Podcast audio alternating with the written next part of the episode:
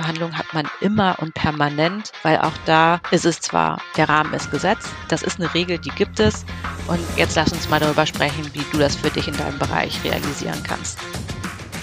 Vivi Dimitriadou ist die Frau, die sich hinter dieser Stimme verbirgt.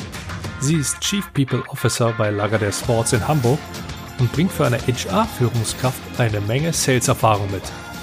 Wie sie davon in ihren Verhandlungen profitiert, das erfährst du in diesem Blick über die Tischkante, dem Interviewteil des BRM Podcast Besser verhandeln.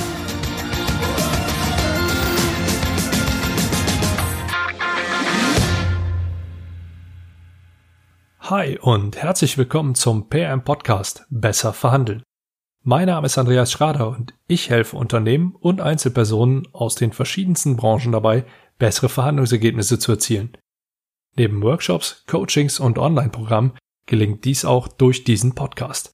Denn gemeinsam mit meinen Interviewpartnern verhelfe ich dir hiermit zu besseren Verhandlungsergebnissen. Dazu musst du nur einen der unzähligen Tipps umsetzen. Nicht mehr, nicht weniger. Heute blicke ich gemeinsam mit Vivi Dimitriadou über die Tischkante. Als Chief People Officer verantwortet sie bei Lagardère Sports den Personalbereich. In Deutschland ist das Unternehmen der Gesamtvermarktungspartner von mehreren Profifußballvereinen, unter anderem dem BVB, Bayer Leverkusen und dem HSV. Neben der HR-Leitung ist Vivi seit 2008 als Beraterin und Business Coach tätig. Sie arbeitet mit Startups und bereits etablierten Unternehmen zusammen. Und beim Gründerpreis IKT Innovativ des Bundesministeriums für Wirtschaft ist sie im Expertenpool für das Coaching der Preisträger in der frühen Startup-Phase. Zudem unterstützt sie Führungskräfte darin, für die vernetzte Arbeitswelt die notwendigen Fähigkeiten in Leadership und Management weiterzuentwickeln. Als ausgebildeter systemischer Coach und Change Manager begleitet sie Einzelpersonen und Teams bei der Steuerung von Veränderungsprozessen. Gutachter für Coach-Zertifizierung beim Deutschen Verband für Coaching und Training e.V., dem mitgliedstärksten Berufsverband für professionelle Coaches und Trainer in Deutschland, steht ebenfalls noch auf ihrer Vita. Sie ist eine Quereinsteigerin, denn bevor sie in den Personalbereich wechselte, war sie überwiegend in Salesfunktionen tätig. Insgesamt verfügt sie über langjährige praktische Führungs- und Managementerfahrung im Bereich Online-Marketing Sales. Der Auf- und Ausbau von Geschäftsbereichen sowie die Implementierung von funktionalen Veränderungsprozessen in Konzernstrukturen sowie im Startup-Umfeld ziehen sich dabei als roter Faden durch ihr Berufsleben. Vivi erschien auf meinem Radar, als ich ihr Interview auf der Seite Sports F gelesen habe. Auf die Frage, warum ist aus deiner Sicht mehr Diversität in Teams wichtig, antwortete sie unter anderem mit, für mich ist die fachliche Diversität bzw. das Zusammenbringen verschiedener Kompetenzen und Eigenschaften relevant, um neue Lösungen und Handlungsweisen zu schaffen. Wenn alle im Team denselben Hintergrund haben und alles gleichförmig ist, wird in der Regel wenig Neues entstehen. Konstruktive Reibung hingegen fördert häufig eine starke Auseinandersetzung und damit auch kreative Lösungen. Mehr von demselben ist selten die beste Alternative. Und da war mir klar, mit dieser Frau musst du ein Interview führen. Denn mehr Blick über die Tischkante geht ja schon fast gar nicht. Nun muss ich dazu erwähnen, dass wir dieses Interview bereits im August aufgezeichnet haben. Und aufgrund diverser Projekte komme ich erst jetzt dazu, diesen Diamanten der Öffentlichkeit preiszugeben. Dich erwarten interessante Eindrücke, wie immer eigentlich. Und deshalb kommen wir auch jetzt ganz schnell zum Interview. Viel Spaß beim Blick über die Tischkante mit Vivi Dimitriadou. Ich habe jetzt hier die Vivi Dimitriadou für euch ans Mikrofon geholt und wir werden heute ein wenig über die Herausforderungen, die sie als äh, CPO, als Chief People Officer bei Lagardère hat, sprechen und auch noch so ein bisschen darauf schauen, was so für Verhandlungssituationen sie in ihrer bis jetzigen Karriere und auch noch in Zukunft vielleicht meistern muss. Bibi, nachdem ich dich ja schon entsprechend vorgestellt habe, was sind denn noch fünf Dinge, die wir über dich wissen sollten? Aus der Vorstellung hat man ja gehört, dass ich ein Quereinsteiger bin in meinem Bereich. Das heißt, ich komme ursprünglich aus dem Sales und verbinde meine verschiedenen Positionen, die ich im Bereich Digital Media Sales und auch in der Beratung, ich war auch eine Zeit ja selbstständig als Berater unterwegs, äh, habe, verbinde ich mit meiner jetzigen Rolle im Bereich Personal- und Organisationsentwicklung und kann da sehr viel aus den beiden Welten miteinander verknüpfen. Und mir ist wichtig oder was mich treibt und was ich jetzt auch in meiner neuen Rolle sehr schätze und genieße, ist ein ganzheitlicher Blick auf die Organisation und da die Potenziale zu heben, bezogen auf Geschäftsentwicklung, aber auch die persönliche Entwicklung jedes Einzelnen unserer Mitarbeiter in der Organisation und da auch gemeinsam eine Kultur zu schaffen, wo wir beides miteinander verbinden können.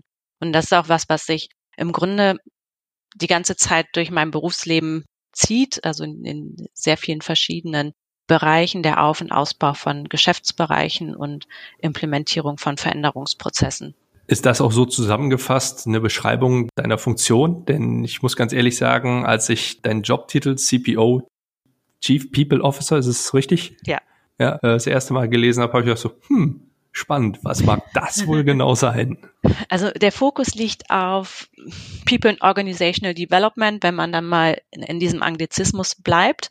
Und ich glaube, ein Trend oder eine Entwicklung, die stattgefunden hat, ist, nicht mehr so sehr den Blick zu haben auf die Ressource Mensch und, sondern eher wie, also die Organisation und den persönlichen Aspekt oder die Menschen in der Organisation zusammenzubringen und zu gucken, wie können wir gemeinsam wachsen und nicht nur so sehr auf Zahlen, Daten, Fakten zu schauen und auf Umsatzziele, sondern wie schaffen wir eine Kultur, die unser Geschäftsentwicklung oder unsere Geschäftsziele im Blick hat und gleichzeitig aber auch den Menschen in der Organisation. Mhm.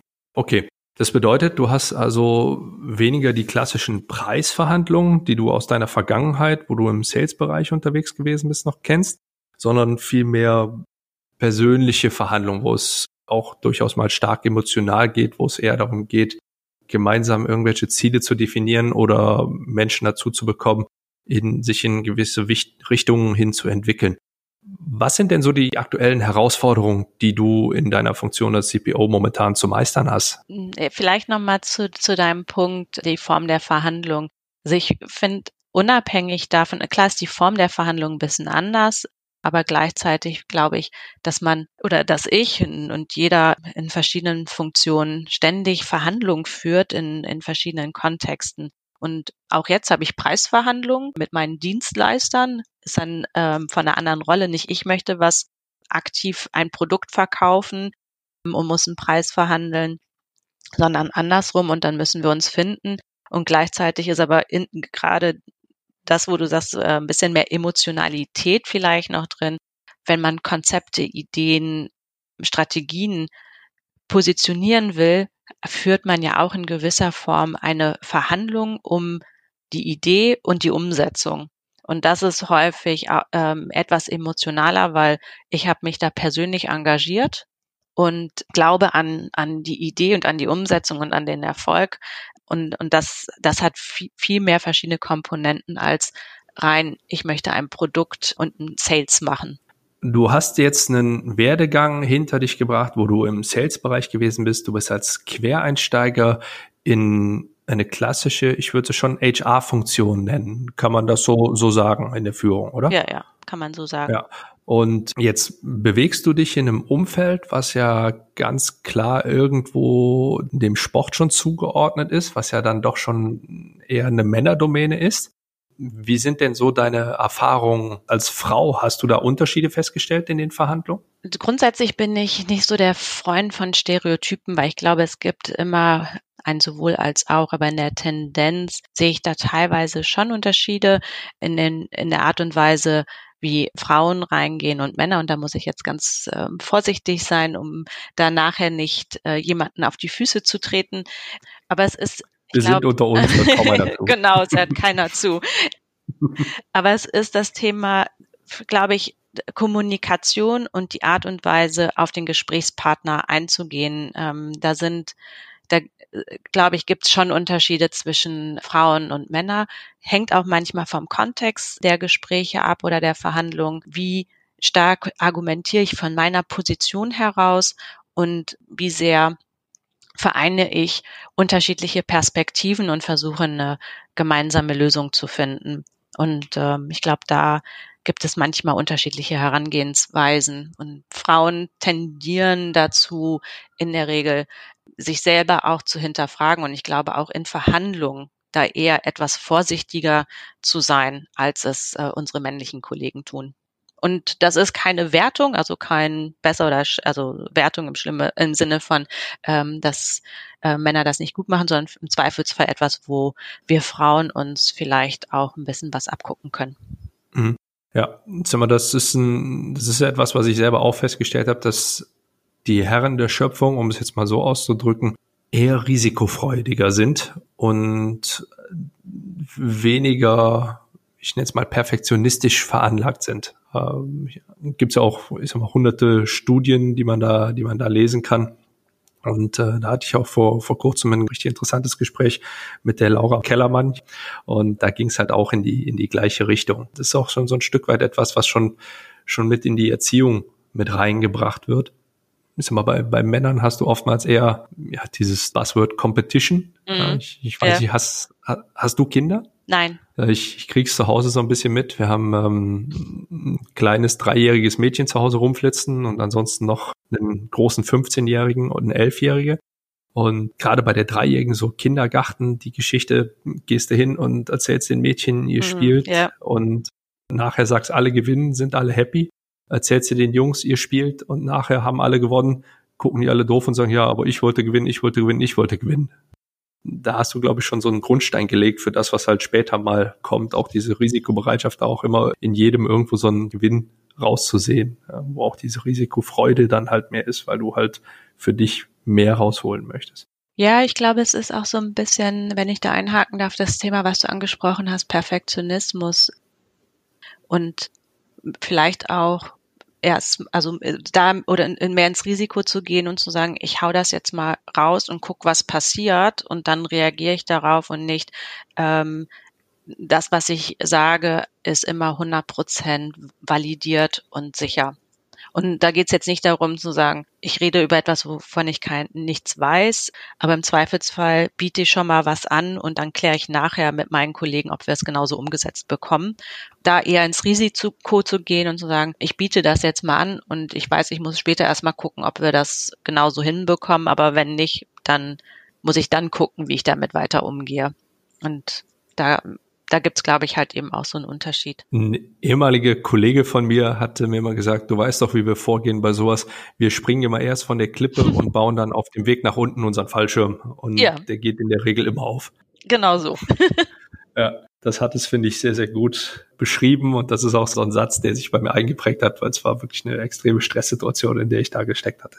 Was sind denn so deine Erfahrungen aus dem Sales-Bereich, die du in Verhandlungssituationen auch durchaus mit im, in HR-Kontexten mit einfließen lassen kannst?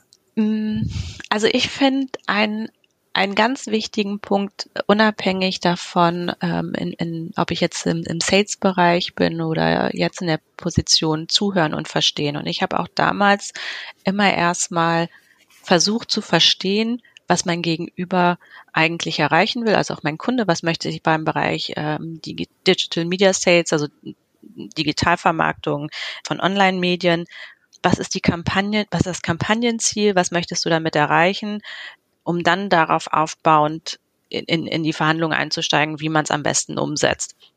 Und das ist auch heute, wenn wir über Konzepte, persönliche Entwicklung, Mitarbeiter, der äh, sich in der Organisation weiterentwickeln will, erstmal zu verstehen, was ist dein Ansinnen, wo möchtest du hin, um dann zu gucken, was ist möglich, was können wir realisieren und was können wir eben nicht realisieren. Und das hinterfragen, das meine ich mit verstehen. Also manchmal glauben wir ja, verstanden zu haben, was der andere sagt, weil wir ständig kommunizieren und das so als, wenn du sagst, ich baue den Fallschirm wenn ich von der Klippe springe, dann erzeugt das bei mir ein Bild und ich habe, glaube ich, weiß, was du meinst. Aber im Zweifelsfall sind da aber doch noch ein paar unterschiedlich Unterschiedlichkeiten drin, weil wir unterschiedliche Erfahrungen gemacht haben. Bei dir ist es vielleicht noch mal, also oder das Risiko ist wird da vielleicht noch mal extremer ausgebaut als vielleicht bei dem anderen und wirklich zu verstehen und zu hinterfragen, was ist damit gemeint und was möchtest du wirklich erreichen.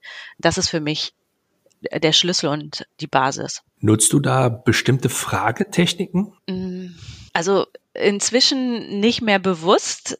äh, sicherlich habe ich irgendwann mal auch gelernt, offene Fragen zu stellen und Perspektivwechsel und systemisch auch zu fragen und habe da so ein paar Idee, also paar Anregungen bekommen. Inzwischen muss ich sagen, kann ich es gar nicht bewusst sagen, sondern mich einfach auf den Gegenüber einzulassen und in und das aus der Haltung heraus, ich äh, habe ich wirklich verstanden, was du mir sagen willst und wenn ich das nicht sicher bin, da nochmal einzuhaken, das ist das, was mich jetzt eher treibt und weniger bestimmte Fragetechniken. Mhm. Wenn du dich in solche Situationen begibst oder wenn, wenn sowas ansteht, wie bereitest du dich dann vor?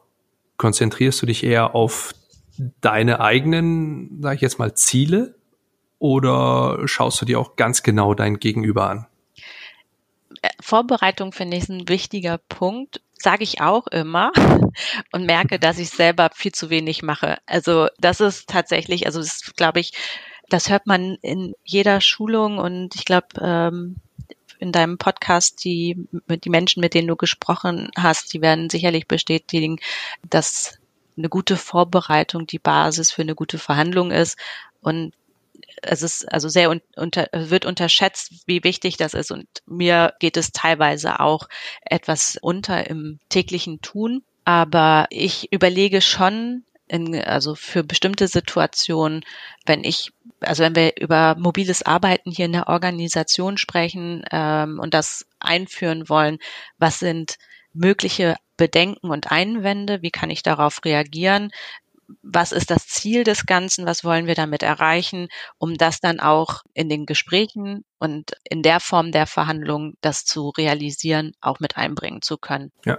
Habt ihr da feste Strukturen, wie ihr bei solchen Gesprächen vorgeht? Nee, das ist sehr situationsabhängig. Also es gibt, glaube ich, bestimmt für die erste initiale Vorstellung da gibt es sicherlich eher ähm, Strukturen.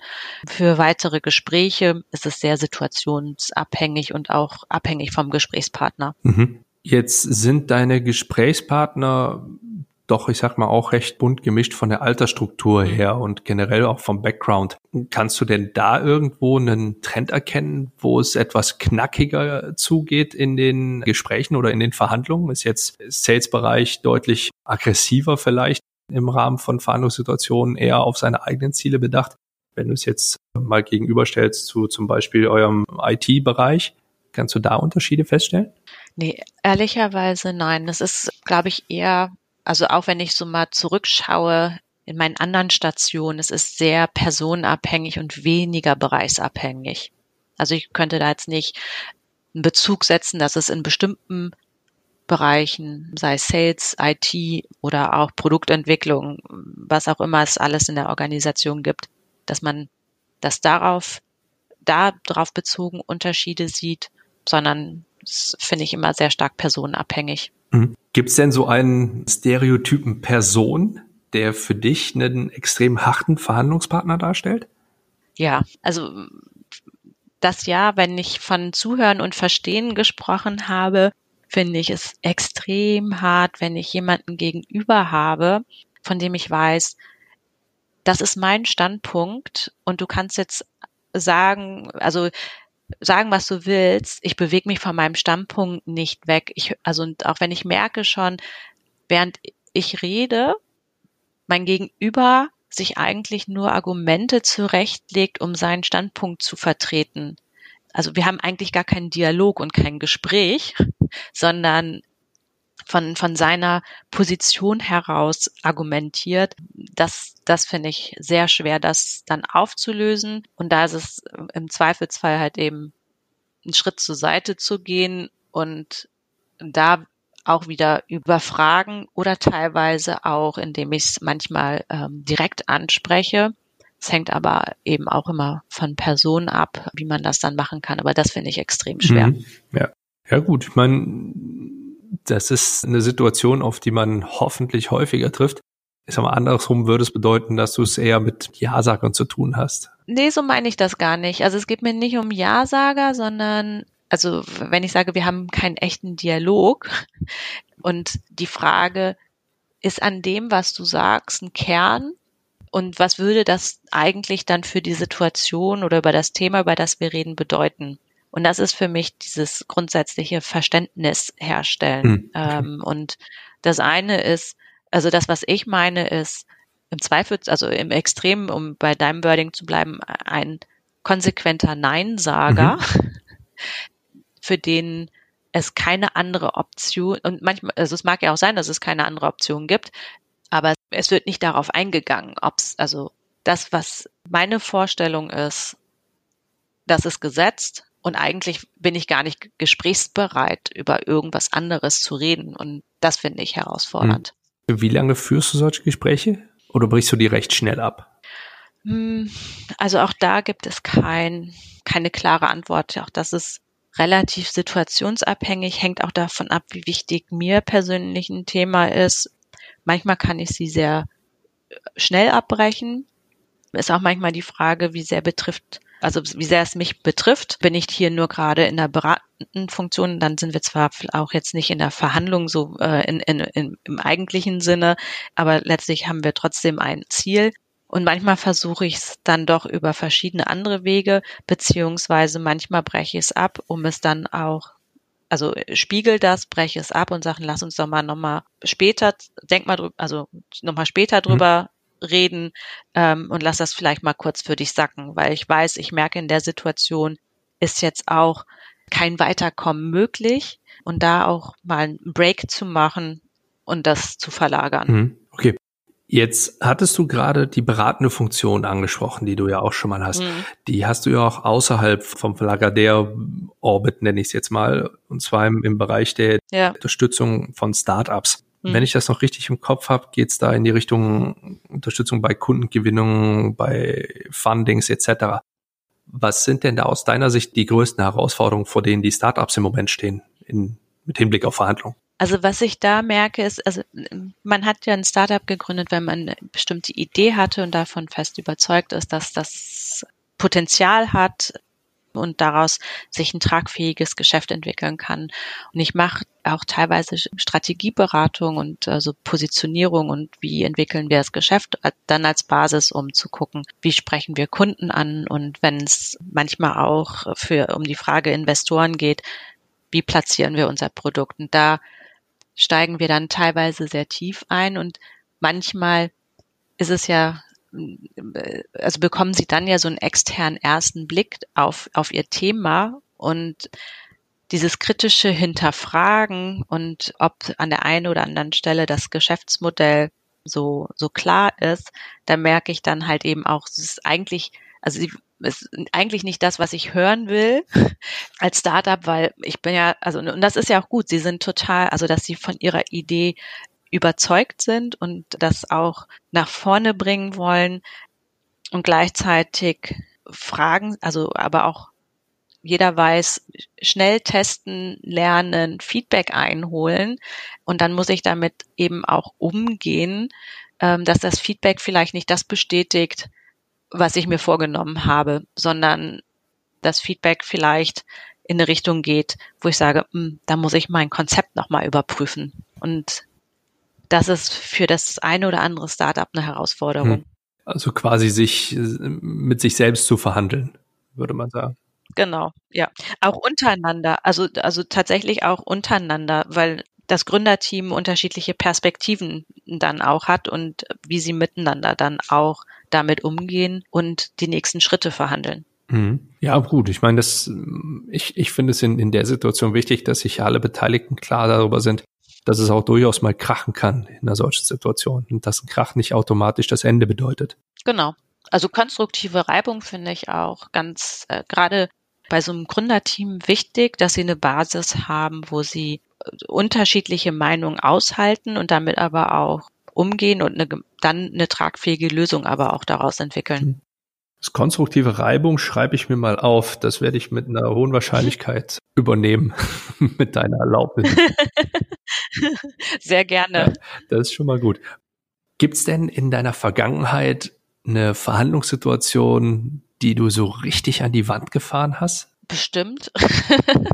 ähm, ich könnte jetzt ehrlicherweise gar nicht sagen, welche das konkret war. Aber also wenn ich äh, darüber nachdenke, wo es nicht gut funktioniert hat, dann häufig da, wo ich nicht richtig vorbereitet war und wo ich emotional zu involviert war mhm. und damit nicht die nötige Distanz hatte und mich viel zu sehr habe dann reinziehen lassen und ja, also ich finde, das sind so zwei Komponenten, die meistens mitspielen, wenn es nicht so erfolgreich mhm. läuft. Was machst du, um eine gewisse emotionale Distanz zu entwickeln für so eine Verhandlung? Mm, da kann ich, also kann ich gar nicht, also auch das so ähnlich wie mit der Fragetechnik.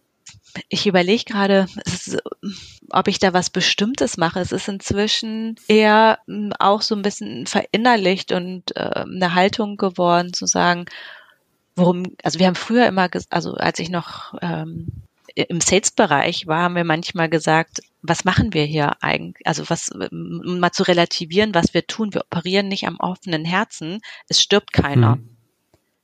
Und das ist etwas, was, was ich auch teilweise mache, das zu relativieren, um dann nicht auch diese emotionale Nähe zu haben. Mhm. Ja, das kann ich sehr gut nachvollziehen, denn ich versuche vielen Menschen zu vermitteln, dass die Verhandlungen, die sie führen, nicht um Leben und Tod gehen. Denn in der Regel, zumindest bei meinen Kunden, geht es nicht um Leben und Tod. Und genau. deswegen ist es auch wichtig, dass man das Ganze vielleicht sogar spielerisch angeht, ja, für ein gewisses Spiel halt auch oder als Spiel ansieht. Ja, ähm, natürlich mhm. mit einer entsprechenden Ernsthaftigkeit, nur ich sag mal, auch gerade Menschen, die aus der Welt des Sports kommen, werden sehr, sehr gut nachvollziehen können, dass ein Spiel gleichzeitig auch durchaus sehr, sehr wichtig sein kann und sehr, sehr verbissen geführt werden kann. Und das, wenn es Spiel heißt, es nicht bedeutet, dass man das nicht ernst nimmt. Nur mhm. sollte man, wie du schon richtig sagtest, sich darüber im Klaren sein, hey, schlussendlich stirbt hoffentlich niemand, wenn das, was wir hier ja. machen, nicht so funktioniert oder nicht das gewünschte Ergebnis bringt. Gut, dann Lass mich an dieser Stelle doch mal kurz zusammenfassen, was wir jetzt so oder zumindest ich jetzt so aus dem Gespräch mit dir rausgenommen habe, was ich vielleicht so ein bisschen als die Learnings wiedergeben möchte. Also zum einen ist für dich wichtig, für eine Verhandlung gut vorbereitet zu sein. Ja, das ist ein extrem wichtiger Punkt. Und deine Erfahrung hat dir halt auch gezeigt, dass wenn du nicht richtig vorbereitet bist, sei es, ob deine Zahlen, Daten, Fakten, deine Informationslage, die du hast, alles nicht, nicht auf der entsprechenden Ebene ist, wie du sie benötigst, dass es dann kompliziert wird, in einer Verhandlung erfolgreich zu sein. Du legst Wert drauf, die Motive deines Gegenübers zu identifizieren. Das heißt, du möchtest wirklich herausfinden, was möchte er, damit du mit ihm gemeinsam eine Lösung erarbeiten kannst oder einen Lösungsweg ausverhandeln kannst, der euch beide zu einem Ziel führt. Wenn es an einen Punkt gerät, wo du partout nicht weiterkommst, ist ein Abbruch durchaus ein, ein, probates Mittel, zu dem du greifst, wobei du da auch immer die, die Türen noch offen lässt und sagst, hey, wir, wir gehen jetzt hier vielleicht mal diesen bewussten Schritt zur Seite. Und das ist auch schon das nächste Learning, was ich mit abgeleitet habe. Du wechselst gern die Perspektive. Und das ist was, was für Verhandlungen auch extrem wichtig ist, dass man einfach mal raus aus der rein operativen Verhandlung geht und quasi rausgeht und das Ganze mal von, von außen versucht zu betrachten. Ja, ich habe gelernt zu sagen, wir gehen runter vom Spielfeld, raus auf die Tribüne und schauen mal, wie sieht's jetzt insgesamt aus. Und mit Hinblick auf den Fußball mhm. ist das auch eine Situation, die vielleicht viele nachvollziehen können. Wenn du auf dem Platz bist, siehst du vielleicht gerade gar nicht, wo die Lücken sind, die du noch nutzen könntest. Wenn du auf die Tribüne gehst, dann siehst du, ey, pass auf, dein Gegen oder dein, dein Mitspieler in der Mitte steht Mutterseelen alleine. Du musst auch einfach nur einen 10 Meter Ball nach vorne spielen und der steht Mutterseelen alleine frei vom Tor und kann das Ding reinmachen. Er wird es wahrscheinlich auch reinmachen. Und genau deshalb ist es auch in der Verhandlungssituation wichtig, wenn man einfach mal sich rauszieht und nochmal einen Blick auf die Gesamtsituation wirft. Hm. Diesen Punkt konstruktive Reibung, den werde ich definitiv mit übernehmen. was, Sehr ich, gerne. was ich noch mitgenommen habe, ist, denn dadurch kommst du wirklich weiter auch in Verhandlungen. Ja, es ist nicht schlimm, wenn es mal kracht. Ich bin nicht so ein großer Freund davon, von diesem Ausdruck, mit Druck formt man Diamanten, zumindest nicht dann, wenn es um Personalführung geht. Wenn es allerdings um Lösungswege geht, finde ich es gar nicht so verkehrt. Und das ist auch so, so ein bisschen den Ansatz, den ich verfolge für Verhandlungssituationen. Wenn du wirklich einen Diamanten als Lösung haben willst, dann musst du auch durchaus mal bereit sein, da Druck einzuwenden. Ja. Und wenn du weißt, dass mhm. Druck dafür genutzt wird oder beziehungsweise dafür benötigt wird, dann ist es halt auch wichtig, dass du den damit reinnimmst. Und last but not least, emotionale Distanz. Sobald du selber zu emotional in diesem Thema drin bist, bist du eigentlich der Falsche für diese Verhandlung. Und das ist eben das, was das Ganze so, so kompliziert dann macht. Mhm. Rausziehen kann man sich da, indem man auch wieder diesen Perspektivwechsel nochmal verinnerlicht und sich halt auch wirklich klar macht, hey, hier stirbt keiner. Es geht hier um einen Vertrag, den wir verlängern müssen, um einen Vertrag, den wir schließen müssen über Geschäft, was wir abwickeln wollen, um Gehalt etc., was auch immer du gerade verhandelst. Nur da geht's halt nicht um Menschenleben in der Regel. Und das macht das Ganze oftmals ein bisschen angenehmer, ums zu verhandeln. Habe ich aus deiner Sicht irgendwas vergessen? Mm, nee, also es bringt es ziemlich genau auf den hm, Punkt. Danke. also das Einzige, wo ich kurz gehakt habe, weil bei mir geht's dann ja doch viel um Menschen auch, aber grundsätzlich, also es stirbt keiner. das, das hm. stimmt. Ja, gut. Dann kommen wir an der Stelle jetzt zu dem sportlichen Teil zur Best-of-Fragereihe. Das ist eine siebenteilige Fragerunde, die du mir nach Möglichkeit so kurz und knapp wie möglich beantworten kannst. Allerdings hätte ich zu der, zu den Antworten gerne eine kurze Begründung. okay. Gut, dann schießen wir auch direkt schon mit der ersten Frage los. Was ist das, was du am aller, allerliebsten machst? Also beruflich bezogen ist das, was ich am allerliebsten mache, Themen zu entwickeln, Neues zu gestalten, mich mit Kollegen auszutauschen und zu gucken, wo können wir Dinge anders machen, nach vorne bringen und auch Kollegen dabei zu unterstützen, beratend ihre Sachen bestmöglich umzusetzen. Mhm. Okay. Und was ist für dich ein absolutes No-Go? Das haben wir schon immer so gemacht. das, das ja, also ich finde, das ist ein No-Go. Also zu sagen, das, wie wir es gemacht haben, ist sinnvoll, sehr gerne, aber rein nur Dinge weiter so zu machen, weil man sie die letzten zehn Jahre so gemacht hat, äh, das ist für mich ein No-Go. Mhm, okay. Und wer oder was inspiriert dich?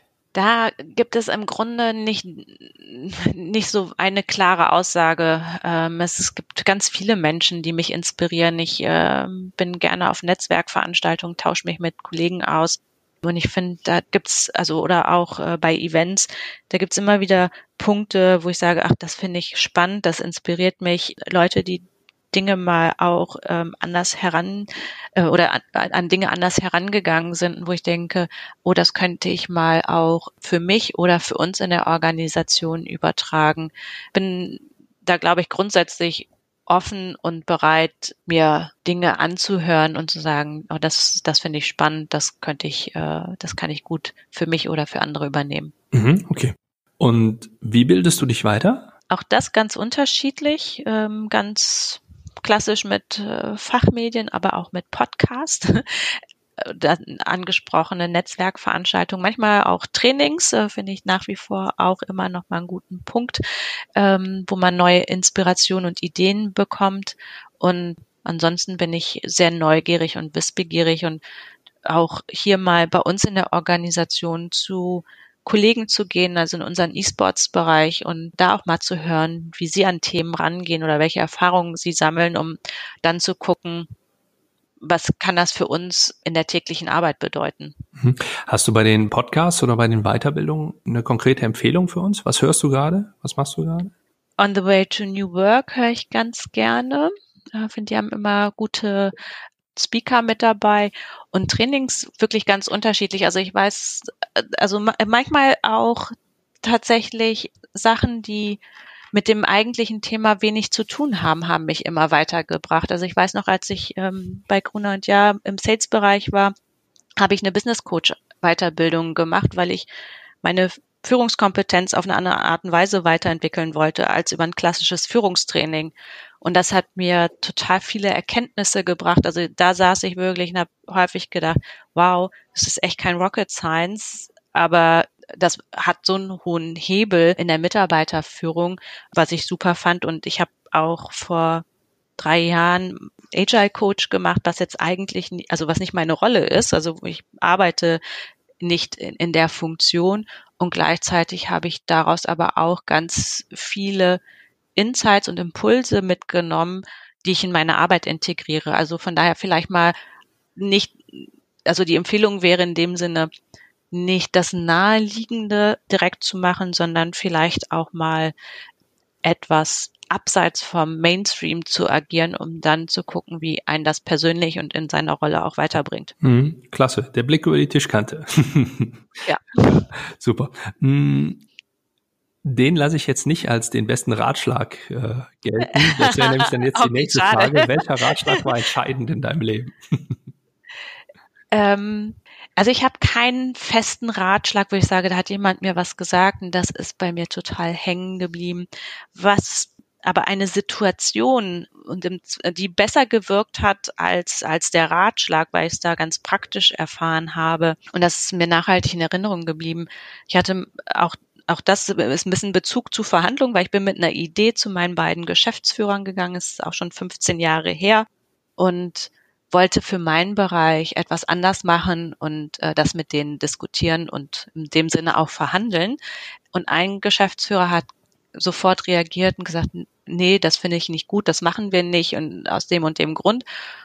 Und der andere Geschäftsführer hat gesagt, naja, warte mal und hat mir erstmal ein paar Fragen gestellt und äh, die auch also ein bisschen den Bogen schließen zu, zum Anfang unseres Gesprächs und vielleicht dann auch aufzeigen, warum ich diese Haltung habe. Und hat mir Fragen gestellt, warum das wichtig ist, was ich damit erreichen will und was das Ziel des Ganzen ist.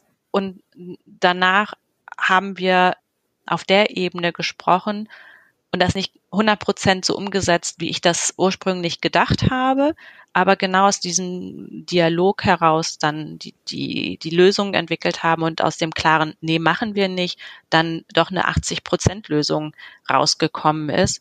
Und ähm, deswegen dieses Fra also Fragen zu stellen, um den anderen zu verstehen, ist sicherlich ein Unterschied, ob ich im Sales einen Deal machen will und ähm, auch, es gibt nicht den einen Sales, weil es gibt den beratenden Verkauf und da, wo ich tatsächlich das Ticket verkaufen muss. Und das ist nochmal auch eine unterschiedliche Herangehensweise und da brauche ich auch nicht viel Fragen zu stellen, aber so sich das zu verinnerlichen, wo kann, wo ist eine zusätzliche Frage hilfreich auch in der Verhandlung? Hm, ja. Das wäre mein Ratschlag dann an der Stelle. Sehr, sehr, sehr lange Antwort. Du hm. hattest eigentlich gesagt kurz und knapp.